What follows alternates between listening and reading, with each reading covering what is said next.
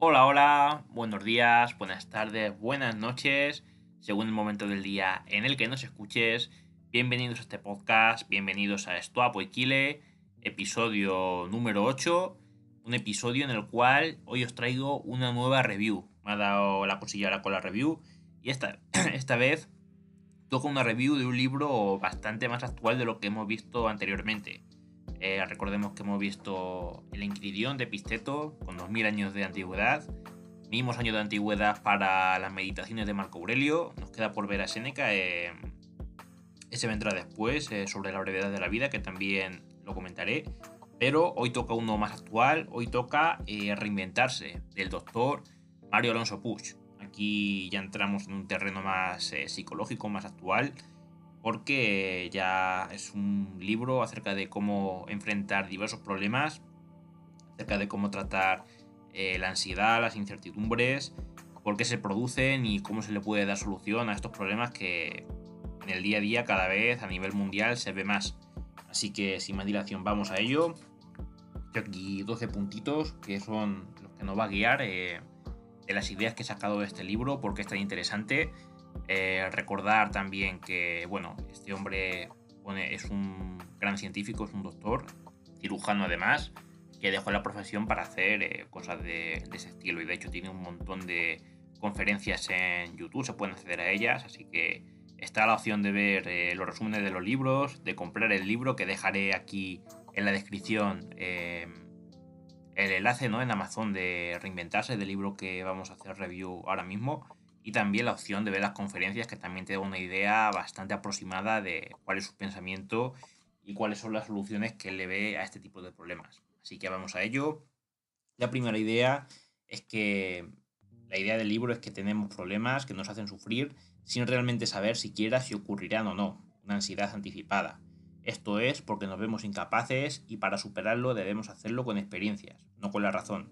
Sentimos ansiedad porque hemos tenido malas experiencias y esto tenemos que solaparlo con buenas experiencias. Hace una diferencia entre de qué se ocupa la parte izquierda y la parte derecha del cerebro. Digamos que la izquierda es la más racional, eh, la que se aprende con letras, con números, con eh, razonamientos para llegar a conclusiones.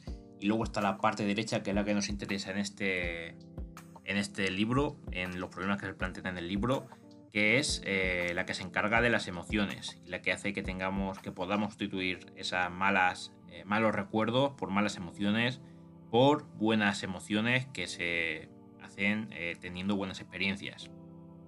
Dice también que es importante hacer este cambio porque cuando estamos en un estado constante de ansiedad, la sangre no llega a la parte prefrontal del cerebro, que es la que nos ayuda a tomar buenas soluciones, con lo cual es lo que hace que una persona, por muy inteligente que sea, si está muy agobiada, si está muy estresada, pues no va a poder explotar esa eh, inteligencia y va a actuar, eh, no tal vez con torpeza, pero sí eh, no va a ser tan resolutiva porque va a estar tan preocupada con, con su problema que realmente la parte del cerebro que está encargada para actuar, para tomar soluciones, va a estar como muy colapsada, va a estar anulada.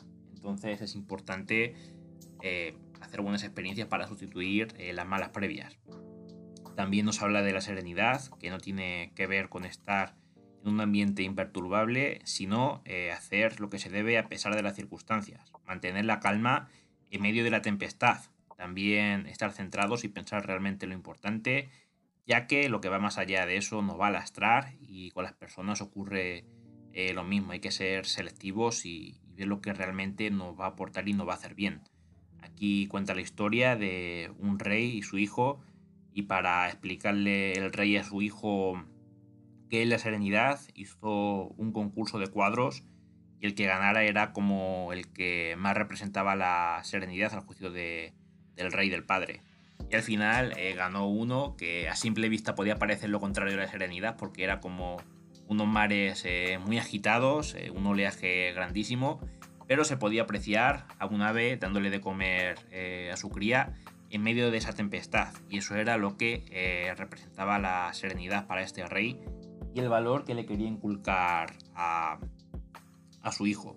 Después nos habla del sistema reticular activador ascendente. Es muy irónico lo que pasa con Mario Alonso Push, porque es como que te cuenta cosas muy complejas, muy... Eh, no sé, lo he dicho, muy complejas, muy específicas de, en términos científicos, como que parecen difíciles de entender, pero luego te cuenta una historieta y es como que lo hace mucho más sencillo de, entender y es algo por lo que destaca este hombre tanto en sus libros como en sus conferencias. Es, eh, explica de forma muy fácil lo que parece más difícil de entender si, si lo leemos con eh, un papel científico, términos más complicados. Y él lo hace con ambas cosas, con los términos complicados y luego con esas historietas que te hacen que te enteres mejor de la historia. Bueno, volviendo al sistema reticular activador ascendente, el SRAA, es un sistema que nos hace tener atención activa con las cosas que nos parecen relevantes, por lo que si pensamos en negativo, veremos todas las cosas alrededor eh, igual, negativas, y con lo positivo exactamente lo mismo. Em, no sé, eh, si eh, te dicen que estés pendiente de las cosas rojas que hay en la habitación en la que estás, tú miras a tu alrededor y empiezas a ver todo rojo, ¿no? Es como que estamos muy atentos de lo que pensamos constantemente. Entonces, si tenemos en la cabeza preocupaciones, ansiedades, estamos estresados por algo, es como que todo lo que damos alrededor nuestro nos va a recordar a esto. Es como cuando una familiar te dice que está embarazada o si alguna de, las oyentes que está escuchando está embarazada, pues parece que en el momento del embarazo sales a la calle y todo el mundo parece que todas las mujeres están embarazadas, ¿no? Pues más o menos eso. No es que estén todas embarazadas, pero es como que fijas tu atención en ello. Con las cosas negativas, pues eh, fijas toda tu atención también en ello. Y bueno, las emociones pueden ser muy contagiosas. Hay que aceptar que lo que estamos haciendo es más importante y no queremos estar en otro lugar.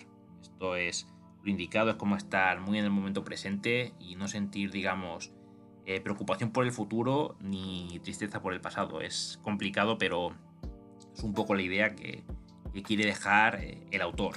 Después eh, nos muestra la creencia de que hay una imagen de nosotros que es como si fuera un espejo que creemos que no la podemos cambiar cuando sí que se puede cambiar, pero a veces nos da miedo dar ese cambio.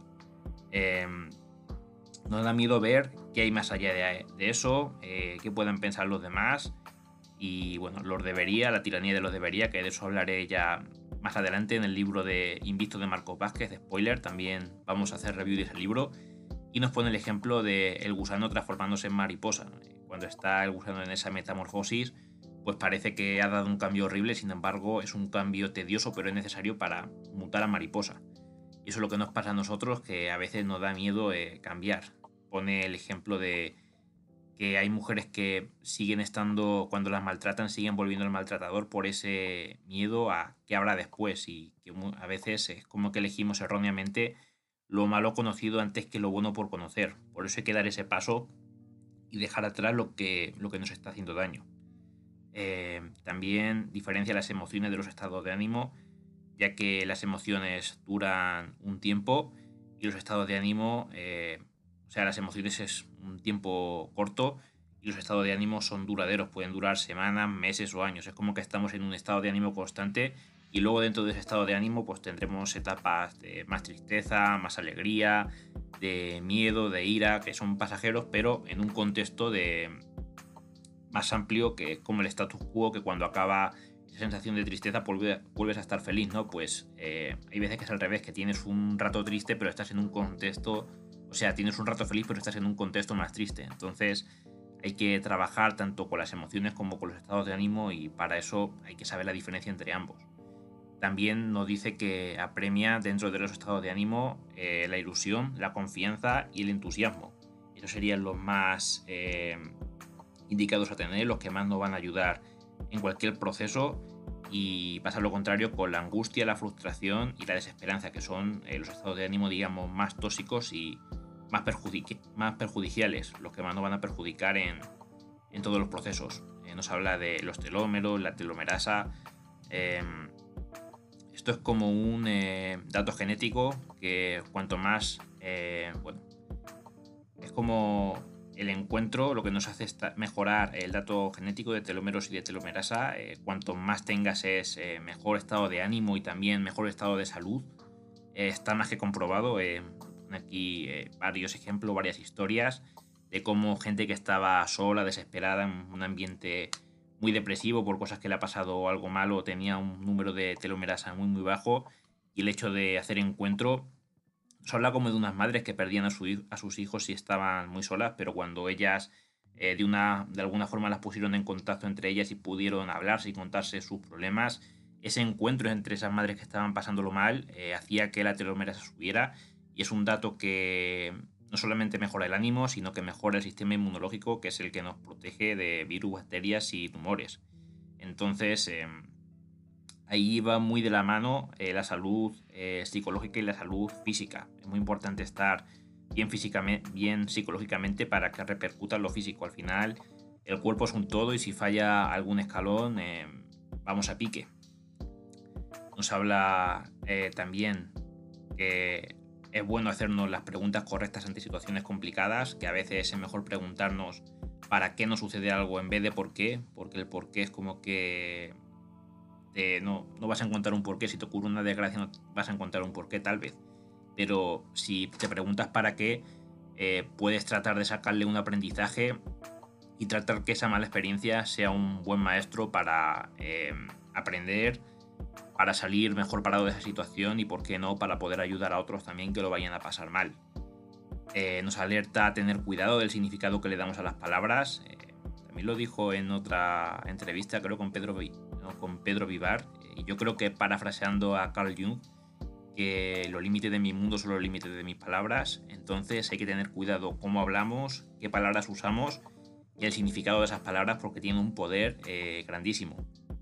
Y bueno, eh, con un significado negativo, por sí mismas nos van a provocar malestar. Hay que interpretarlas bien, estar alertas a nuestra posición corporal. Nos habla de la importancia de estar eh, en una buena posición corporal, porque eh, influye en nuestro estado de ánimo, estar más activos, no estar sedentarios, hacer ejercicio físico y tener un buen patrón de respiración. Incide en la nasal y la abdominal, eh, diafragmática, mejor dicho. Entonces eh, es importante, hablaba también de un hombre que es como que tenía unos dolores grandísimos, estaba muy incapacitado y buscando información casi de autodidacta, corrigió, más bien entendió que uno de los problemas podía ser el hecho de tener una mala posición corporal y haciendo ejercicios para corregirla eh, mejoró mucho su salud física incluso. O sea, por lo que cuenta aquí el doctor es algo que puede tener una influencia grandísima en nuestra salud, eh, tanto aquí física como anímica también. Antes decíamos que lo anímico repercute en lo físico, pero lo físico también eh, puede llegar a repercutir en lo anímico. El ser humano es un todo cuerpo, mente y espíritu y si una de esas tres cosas flojea, las demás es como que caen también. Eh, más eh, que nos trae el doctor Mario Alonso Push es que es muy importante, eh, algo importante también es que nos volvemos susceptibles al reaccionar, a reaccionar de una forma y esa forma de reaccionar es como que nos vuelve adictivo, por lo que cada, cierto tiempo eh, nuestro cerebro nos pide más de ese estado, bien sea de ira, de depresión o de otra cosa negativa. negativa. Es como una droga y si solemos estar airados, eh, va a pedir el cerebro más ira, si estamos depresivos nos va a pedir más depresión, es, una droga. A nivel hormonal es, actúa de la misma forma. Entonces, eh, nos hace más susceptibles a ciertos tipos de enfermedades por la epigenética y eh, cambiamos la forma de expresarse los genes eh, por nuestras emociones. Aquí es un punto bastante complicado de entender, pero luego con otros libros incluso se puede ahondar más en el tema de lo que es la epigenética y cómo eh, la forma que nos tomamos las cosas, nuestras emociones pueden incidir en nuestro código genético y pueden hacer que algunas enfermedades se manifiesten o que no se manifiesten. Eh, podemos incluso sanar enfermedades y evitar que sucedan por este motivo. Eh, las recomendaciones que da es tener eh, mentalidad positiva, hacer ejercicio, la posición, la respiración, un poco lo que veíamos en, el apartado anterior. También saber perdonarnos porque a veces nos culpamos por un mal recuerdo. Lo que hablábamos antes también de las malas experiencias, pero los recuerdos se pueden moldear a veces nos hemos contado una mala historia, hemos visto las cosas desde un punto de vista que nos deja muy mal parado y rebobinar en esa situación y hacer un punto de vista más adecuado de un acontecimiento eh, es algo que nos puede sanar y que nos puede dar mucha paz, porque hay veces que recordamos un mal, una mala situación, nos sentimos culpables y es como que nos machacamos mucho cuando alrededor no es tan como nos lo imaginamos, lo estamos viendo eh, desde una perspectiva equivocada y cambiando esa perspectiva nos puede dar paz y nos puede dar bastante tranquilidad si es algo que nos está machacando mucho la cabeza. Nos habla de la aceptación, que es lo contrario de la resignación, de lo que avanzamos cuando salimos de la zona de confort, de lo que crecemos cuando vemos un problema, cuando tenemos un problema para crecer tenemos que activar el modo alumno, ver lo positivo, las zonas en las que se puede aprender. Eh, nos pone un ejemplo aquí de un doctor y un enfermo que como que eh, la historia era como que el doctor, no, como que el enfermo se quejaba mucho al doctor de que le pasaban muchas cosas y el doctor fue un poco, no sé si iba a decir sarcástico, pero la palabra no es sarcástico. La situación es que el enfermo se queja mucho al doctor y el doctor se empieza a inventar, eh, pues siento mucho que falleciera eh, tu esposa. Ah, no, si mi esposa está bien. Siento mucho que hayas perdido no sé qué, ¿no? Pues si eso está, está bien, ¿no? Es como que se inventaba cosas negativas de, del paciente, cosas que realmente el paciente le iba bien para que él se diera cuenta y pudiera estar agradecido de las cosas que sí que le iba bien en vez de estar constantemente quejándose de lo malo. Entonces, eh, ser agradecido, mostrar esa gratitud y cambiar el chip de la eh, resignación a la aceptación, que nos va a dar, nos va a mostrar también el camino para eh, ser más agradecidos y para tener esa gratitud, nos va a ayudar a ver las cosas de otra manera. ya pocas reflexiones más, otra más es que actuar de forma racional frente a los acontecimientos y no emocional es una cosa muy muy importante. Me recuerda un poco a otro libro que vamos a analizar más adelante, de Stephen Covey, que era el de los siete hábitos eh, la gente altamente efectiva. Eh, el primero, creo que era el primero de ellos, era no ser eh, reactivo, sino ser proactivo. O al revés, ser proactivo y no ser reactivo. Es decir, si nosotros nos encontramos con una mala situación, en vez de reaccionar tal cual, tal cual nos lo diga el cuerpo, que a lo mejor la primera reacción del cuerpo sea asustarnos o enfadarnos o tener ira, eh, parar, respirarnos, contar hasta 10.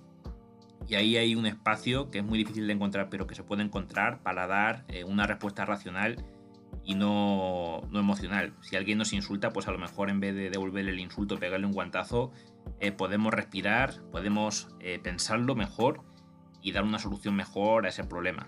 El ejemplo más gráfico que se me ha ocurrido.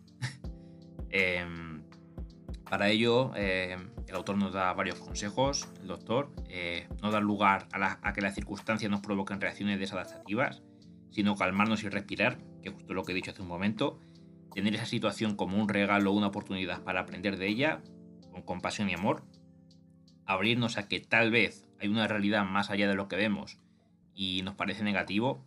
Esto es difícil en el ejemplo que he puesto de que te pegan un cuandazo, pero bueno, en otras muchas situaciones sí que se puede aplicar Em, en lugar de lo peor, buscar lo bueno de las, de las, personas que nos hieren y ver qué hay detrás de la herida eh, de ese comportamiento. O sea, que probablemente detrás de ese comportamiento esa persona em, reacciona así porque no, no como justificando, no porque tenga un motivo, pero tal vez, pues no sé, en el ejemplo del guantazo, pues a esa persona le pegaba a su padre de pequeño y la forma que tiene de afrontar los problemas es pegándole a los demás. Que no es algo que lo excuse, pero y una vez que empieces a tratar comprenderlo, tal vez incluso eh, puedes tener mano izquierda para afrontar esa situación. Es el ejemplo de pegar, pero puede ser cualquier otro ejemplo que no implique la violencia física. Tal vez me pasa un poco. Em, y bueno, eh, pedir mucha ayuda eh, para esas relaciones con los demás. También, ya por último, el doctor nos habla del silencio, que no es la ausencia del sonido, sino del ruido importante tener momentos de silencio y de ausencia de ruido para ponernos a reflexionar, para poder pensar en, para poder pensar en nuestros problemas y poder darles una solución. Estamos en un mundo en el cual eh, estamos llenos de tareas, llenos de ruido, de... no sé, estamos muy ocupados y veces que tenemos problemas de fondo que son los que nos hacen daño por dentro, pero como no paramos ni debajo, eh, no, estamos quietos, eh, pues es difícil tener un hueco para, para, poder reflexionar esos problemas. Pero es importante sacarlos, estar en silencio, reflexionarlos, eh, apuntarlos si hace falta y así es mucho mejor eh, darle una solución a esos problemas y además el silencio que por sí mismo es sanador. Es otra de las cosas que incide mucho este doctor en sus conferencias, eh, la importancia del el encuentro, como hemos visto antes con el tema de la telomerasa y de estar mejor, tanto emocional como físicamente. El encuentro y la segunda sería el silencio, darnos ese tiempo para reflexionar y para poder buscar dar soluciones a, a esos problemas. Y nada, hasta aquí llega el capítulo de hoy. Espero que lo hayan disfrutado tanto al menos como yo al realizarlo. Vamos a seguir haciendo reviews de más libros, ya que me ha parecido algo que nos puede ayudar eh, bastante. Y, espero que les haya ayudado el libro. La verdad es que a mí me gustó mucho. Sí que es verdad que concuerdo mucho con eh, una chica que sube vídeos a YouTube, ¿no? que también estuvo haciendo review de este libro. Y es que trata de simplificar todo, de hacer eh, fácil lo difícil. Y eso es algo que ayuda mucho a la hora de comprender pero sí que es verdad que se te escapan algunas cosas, por lo cual eh, hay que leer el libro muchas veces para asimilar todo lo que te dice el autor. Pero yo creo que así los puntos principales han sido tratados en este episodio, en este review. Y si hay algo más que realmente encuentro que digo, joder, se me ha escapado las próximas veces que lo lea, pues yo vuelvo al podcast y lo vuelvo a nombrar porque es algo que no tiene desperdicio. Y seguramente no sea el último libro que lea de, este hombre, porque se nota además. que vida que ha tenido, la experiencia como doctor, eh, eh, mira todo desde un punto científico, empírico, pero también eh, humano con las personas, teniendo en cuenta que no son aparatos a los que solucionarle el hardware como pudiera ser un ordenador, sino que tienen sentimientos, tienen también problemas, tienen miedo muchas veces y si nos van a operar, evidentemente, eh, llegamos a la sala de consulta y estamos cagados. Y eso también, es eh, eso también es una cosa que los médicos tienen que tener en cuenta y saber adaptarse a, esas emociones que tiene el paciente y a saber tratarlos. Y en eso, eh, Mario Alonso Push me parece un capo. Eh, es un muy buen tipo y con mucha experiencia y que puede ayudar mucho. Así que nada, yo me despido. Espero que hayan disfrutado del episodio, tanto al menos como yo al realizarlo. Tengan muy buen día y un fuerte abrazo. Si te ha gustado este espacio, dale a me gusta, suscríbete y compártelo con tus amigos. Eso me ayudaría mucho. Y si estás en YouTube y puedes dar a la campanita, mejor que mejor. En la descripción te adjunto mis redes sociales y mi cuenta del Intri. En ella podrás acceder a todos mis proyectos. Buen día, gente. Hasta la próxima.